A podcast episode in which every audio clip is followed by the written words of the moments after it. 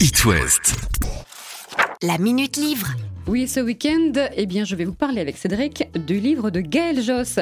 Une longue impatience, c'est le titre de cet auteur que tu as bien aimé, je crois, Cédric. Oui, ça se passe dans un village breton. Alors c'est gris, c'est pluvieux, c'est morne, les habitants sont sans compassion, ils sont fourbes et égoïstes. On a envie de dire à l'héroïne, mais envoie les pêtres, ces gens qui ne veulent rien comprendre à ce que tu vis. Alors voilà, ça peut refroidir, hein, dit comme ça, mais en fait elle laisse couler car elle n'a qu'une obsession, c'est Louis, son fils de 16 ans, qui navigue sur les océans. Il est parti, Louis disparu, parti après un nouveau coup de son mari Étienne, de son mari à elle évidemment, hein. Mm. un coup de trop, hein, et depuis Anne, elle attend son retour, peu importe les oui-dire pour cet enfant pauvre monté dans la hiérarchie sociale après un mariage avec Étienne, un notable du coin. Et pour survivre, Anne écrit à son fils la fête insensée qu'elle lui offrira à son retour. On a envie de partager cette fête avec eux tellement c'est beau.